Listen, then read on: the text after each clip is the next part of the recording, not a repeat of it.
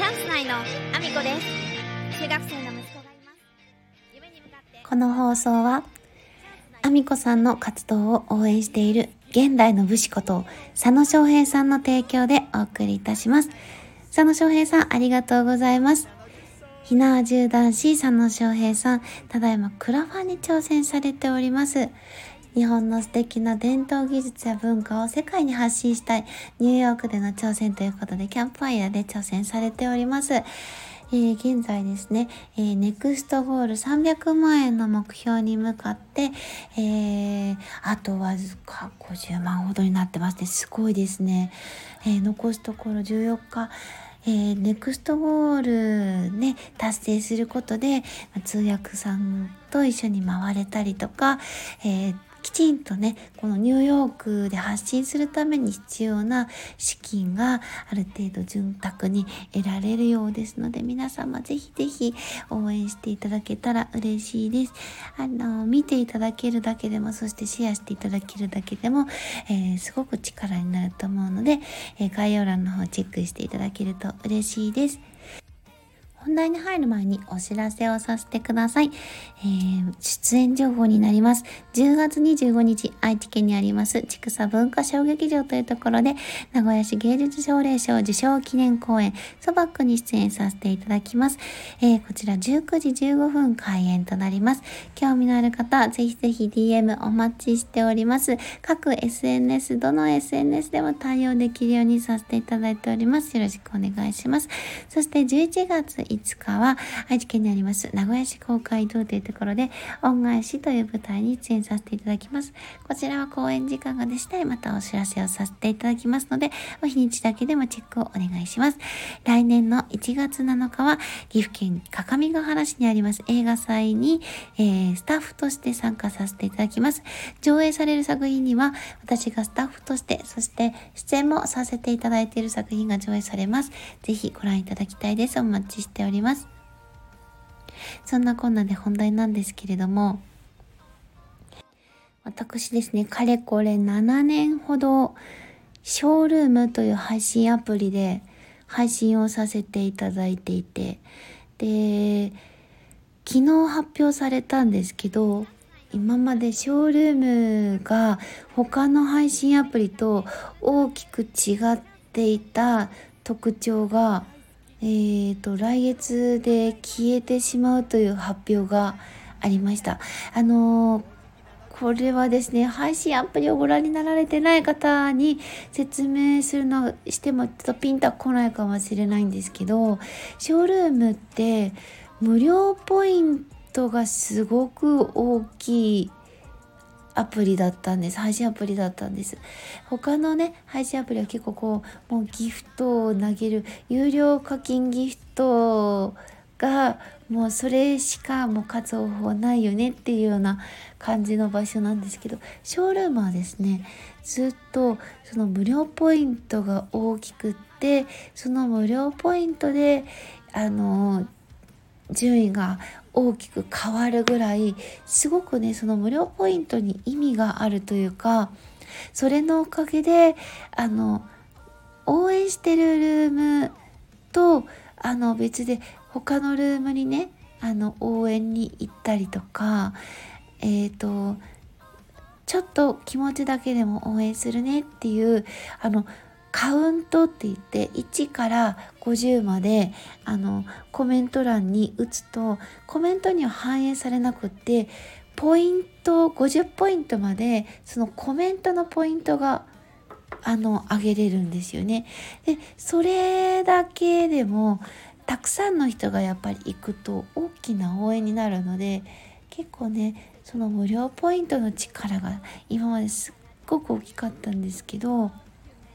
9月上旬をもってなくなることが決定したそうです。もうこれがなくなってしまうとショールーム他に特徴的なものってありましたっけっていうぐらい大きな特徴がなくなるので結構昨日激震が走りましてショールームをやってる方々がツイートとかねあと配信上でもそうでしたけど結構議論になるシーンが多くて。なんかもう皆さんがねやめようかなっていう方もかなりいらっしゃったのでこれは劇的にショールームが変わってしまうなと思いながら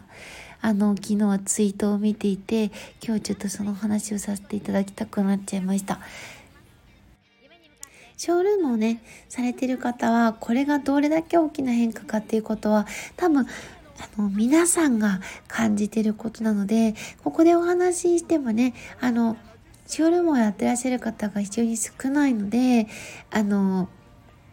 多分ピンとこないだろうなとは思ってはいるんですけど言語化しようと思うとやっぱりこの場所がすごくいいなと思ってまして。なんかすごく寂しい気持ちがあのあってたくさんねその無料ポイントに支えられてきたんですよ。特に私はイベントでは9割9分ぐらいが無料ポイントで有料の課金ポイントはほぼほぼないまま1位を取っていろんな特典を得たりあの出演金を得たりいろんな挑戦をさせていただいたんですね。今は全然イベント出てないですけどあの本当にねその無料ポイントだけで勝ち上がるということで私が出れるイベントが出れなくなったというか条件から外されてしまって私が出れなくなってしまったイベントも出てきたぐらい無料ポイントで買ったりしてたんです。たくさんいい思いをさせていただいた方だと私は思っていて。でそれをねなくすことが悪いって言ってるわけじゃなくてあの本来ねそのショールームさんが今までそうすることであのたくさんね私たちを楽しませてくれてたくさんのチャンスを与えてくださってたんだなっていう感謝の気持ちしかないのでまあ寂しさはありますけどなんか批判したいわけじゃなくてただでもショールームの一つの時代が終わった感じはすごくしていてあの今後ねそのショールームがどうなっていくかわからないですけど、まあ、前田社長がねあの引っ張ってる配信アプリですのできっと何かしらねまた面白いことをしてくれるんじゃないかなと思いつつ私はこれからもね居座ろうと思ってるんですけどなんかでも一つの時代が終わった感じが非常に寂しかったのでちょっとここでお話しさせていただきたくて、えー、ちょっとこの回を設けさせていただいたんですけど。いや配信アプリがねやっぱり課金がね重視されなくてはあの保っていけないサービスを維持していけないっていうことはちゃんとねみんな分かってるはずなんでねあの仕方のないことだって多分皆さん思ってると思うんですけどショールームがねこれで変わってしまうのも寂しいなーなんて思っております。